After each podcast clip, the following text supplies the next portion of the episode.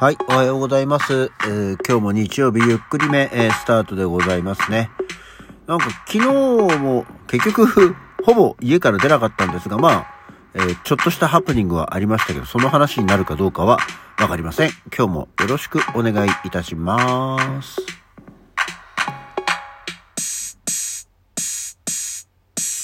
はい。改めましておはようございます。3月5日の日曜日午前8時41分、起き抜けラジオ西京一でございます。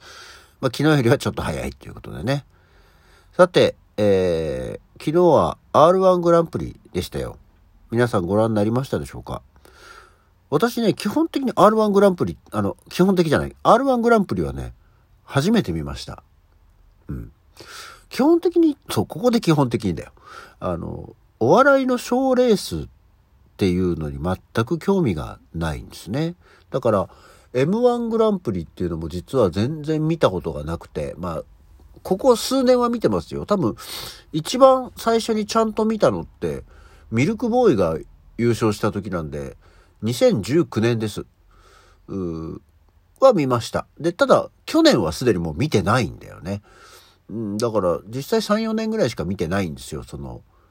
M1 グランプリとしてはね。で、R1 グランプリに至っては、あの、今年初めて見ました。うん、ね、えー、ということなんですけど、えー率直な感想というか、あの、まあ、うちの奥あの、奥さんも見てたんですけど、一緒にね、まあ、家族でご飯食べながら見てたんですけど、うちの奥さんがしきりと、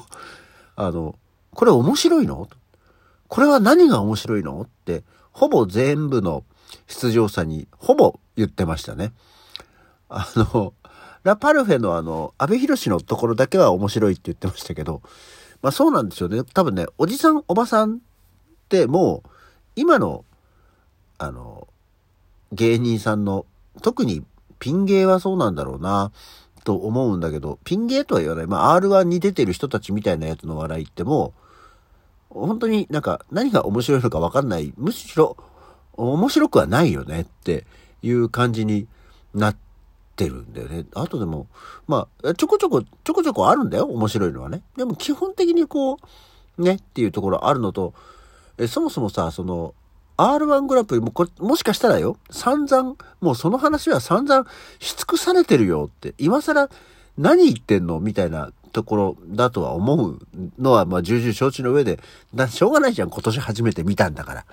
ね。えーっていうのがあって、まあ、R1 グランプリってそもそも一人芸で誰が一番面白いかを決める大会で、まあ、M1 に対しての R は、まあ、本来は落語なんだけども、えーとにかく面白い一人芸を披露することがルールになっているということなのは、まあ、分かってるんだけどさ、一人芸っていっぱいあるじゃない？まあ本当にその R1 のね、あの、ところで言うとこの落語。まあただその規定時間が3分っていうことだから、落語を語れったって無理ならわかるよ。ね。で、まあ、えー古典落語以外なら基本的に何でもあり、落語家、モノマネ芸人、漫談家、一人コント師だけではなく、えー普段はコンビ、グループで活動している芸人でも個人で参加できるとえーいうのが、まあ一応、ウィキペディアに書いてあるものですよ。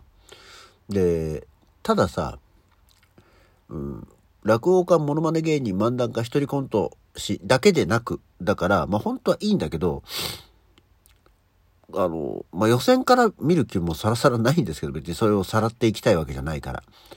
一人芸ってもっといっぱいあるじゃない？曲芸もそうだし、あの紙切りとかもそうだし、マジックとかもそうじゃないですか。一人でできるよね。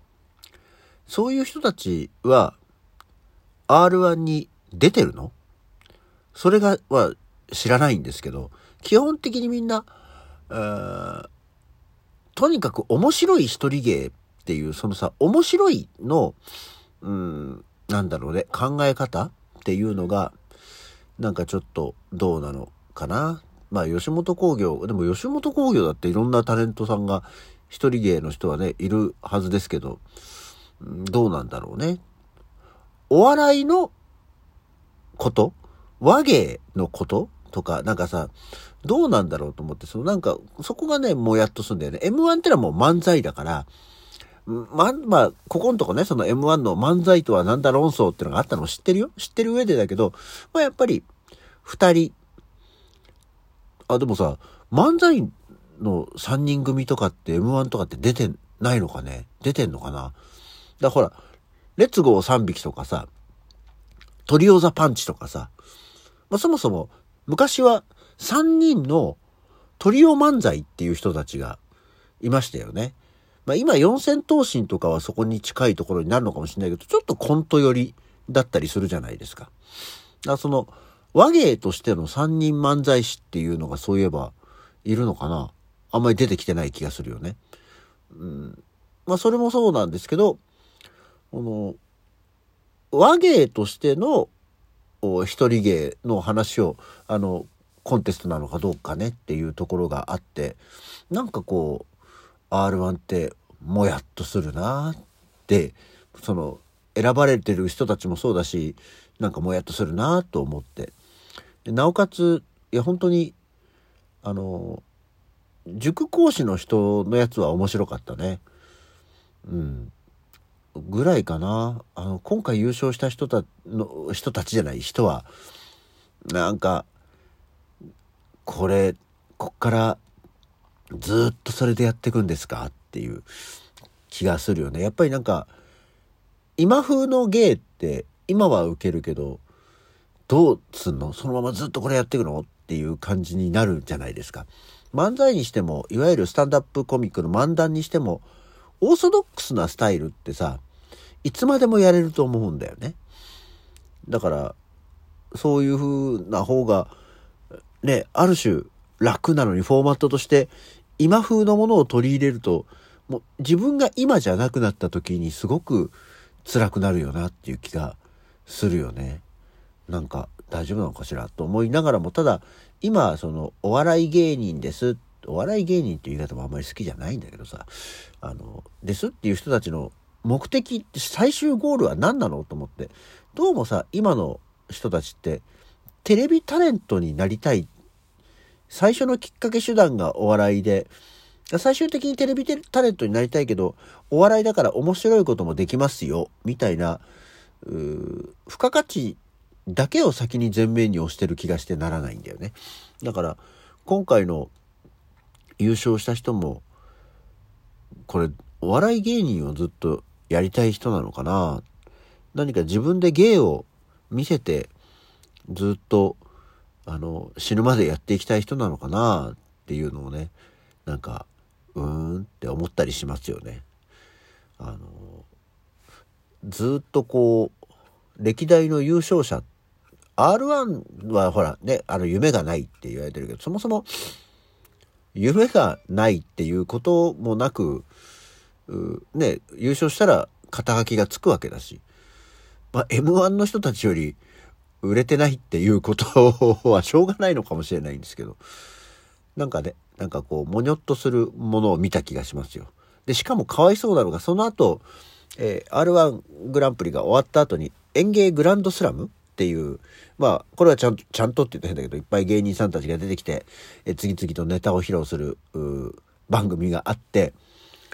そこの一番最後にさ、その R1 の優勝する人がまた出てきてやるんだけど、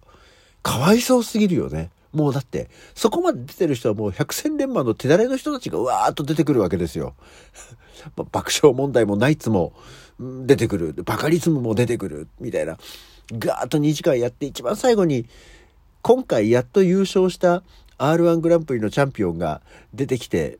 えー、R1 でやったネタをそのままやるっていうのはほぼなんかもう公開処刑に近いものがあるよね。だって少なくとも2時間前に見てるんだもんそれ1回。大体こう M1 とかでもさ次の日の朝のあのワイド情報番組とかでやるからさもう M1 見てる人がそのまま見るわけではなかったりすることが多いじゃないですか。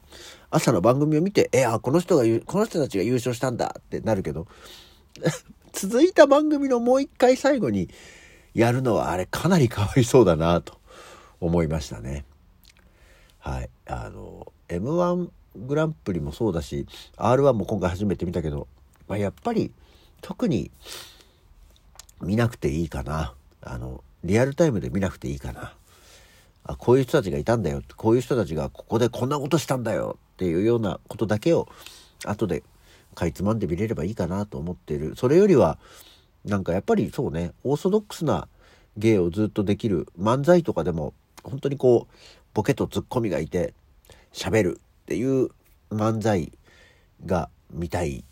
なって思ったのと、あとやっぱりコント、ね、あの、なんでしょう、あの、大きい声出して、うわーってやる人たちが多くて、あの、うるさいって思う。なんかこう、あの、落ち着けよちょっとって思うような気がね、しますよね。なんかこう、テンション高く、あの、動き回って大きい声を出すのはもう、おじさんは見てて辛いな。あなんか本当にうるさいな。これは何が面白いの？とは確かに思う人たちもパラリパラリといましたよっていうところでございまして、あ、意外と R1 の感想だけで終わっちゃった。というわけで、えー、そんなことを思った昨日の夜でございましたっていうことで、今日の起き抜けラジオはこの辺で。それじゃあまた次回。